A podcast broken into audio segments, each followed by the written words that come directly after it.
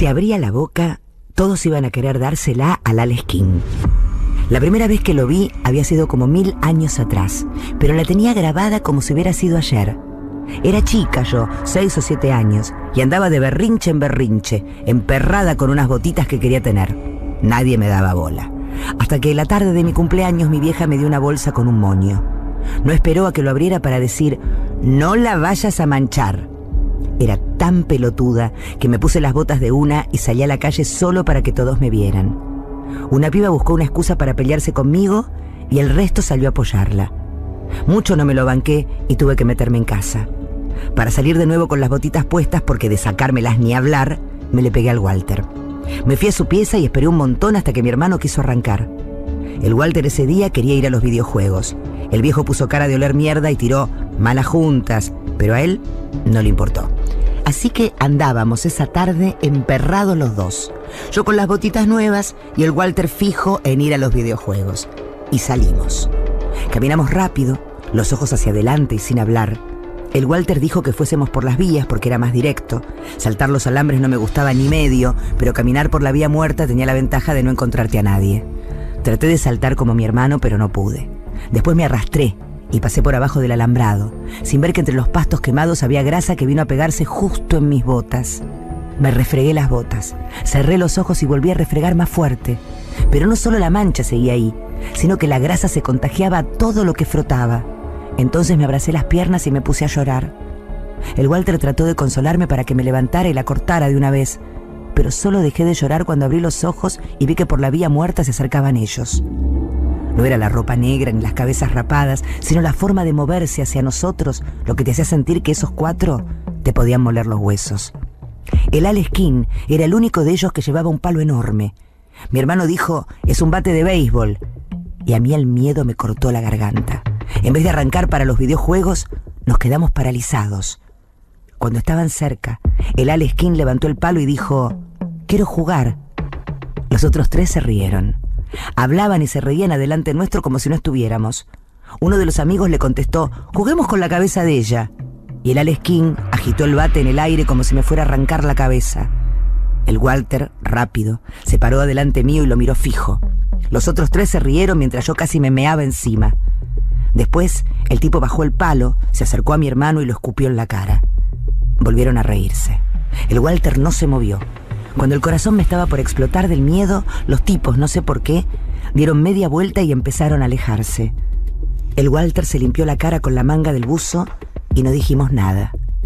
En la visión lo había visto todo de negro y rapado, igual que aquella vez, pero en vez del bate llevaba un cuchillo entre la ropa.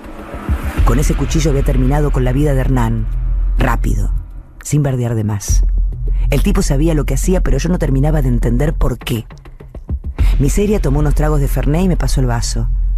A mí ya me temblaba el pulso. Odiaba que el Fernet se me volcara. Odiaba las manchas. Odiaba el alcohol derramado sobre el suelo y que en el suelo de mi casa cayeran lágrimas por un amigo muerto. Fue el King, pensé. Las palabras me quemaban en la garganta, pero no quería decir nada. Unas palabras también te pueden manchar. Tomé del vaso que tenía en la mano y que ahora podía controlar. Al ver que mi hermano era el único de pie en toda la reunión, lo levanté hacia él y él me devolvió el gesto. Miseria me miró, sonriendo. Seguro pensó que me había pegado el ferné, que estaba colgada. Después dijo que le dolía la panza y se señaló justo entre las costillas. ¿Comiste algo? le pregunté. Primero alzó los hombros, como si no fuera una pregunta importante, y después negó con la cabeza y se rió. Pero la risa se le cortó y volvió a tocarse la panza. Me pidió el vaso y tomó otro sorbo de ferné. Miseria tenía hambre y tomaba ferné. Me hubiera gustado decirle que le iba a preparar algo, pero en la casa no había nada. Íbamos a tener que salir a comprar algo para comer, pensé, pero no sería fácil mover a toda esta gente. A mí también me estaba costando activar. Me levanté con esfuerzo mirando al Walter que charlaba con dos pibas y un pibe. Caminé pensando en decirle que fuéramos a comprar unas pizzas o algo de fiambre y pan, pero cuando llegué hasta él se me puso la mente en blanco y lo único que me salió fue decir, dijo la tierra que a Hernán lo mató el Alex King. Se hizo un silencio de muerte y de repente todo estalló. Los pibes y las pibas se pararon furiosos y empezaron a hablar y a gritar a la vez. Nadie se escuchaba. El Alex King, qué hijo de puta, dijo uno. Hijos de puta, ¿sabés lo que le vamos a hacer? Dijo otro. Hay que vengar a Hernán, dijo una piba que yo no conocía. Hablaban todos juntos, repitiendo una y otra vez lo mismo, cada vez más sacados. Mi hermano era el único que no hablaba. Se movía nervioso de acá para allá. Pensé que lo mejor hubiera sido llamar a Ezequiel. O mejor, nunca haber ido al rescate ni cruzármelo a Hernán. Quise que se fueran, que me dejaran sola en mi casa. Me dolía mucho la cabeza. Busqué a Miseria con la vista, pero no estaba. La encontré en la cocina. Estaba apoyada contra la mesada, comía papas fritas con los dedos de un cono de cartón que parecía mojado por la grasa. Se olían desde la puerta. Cuando me vio estiró el brazo. ¿Querés? Las encontré en la heladera.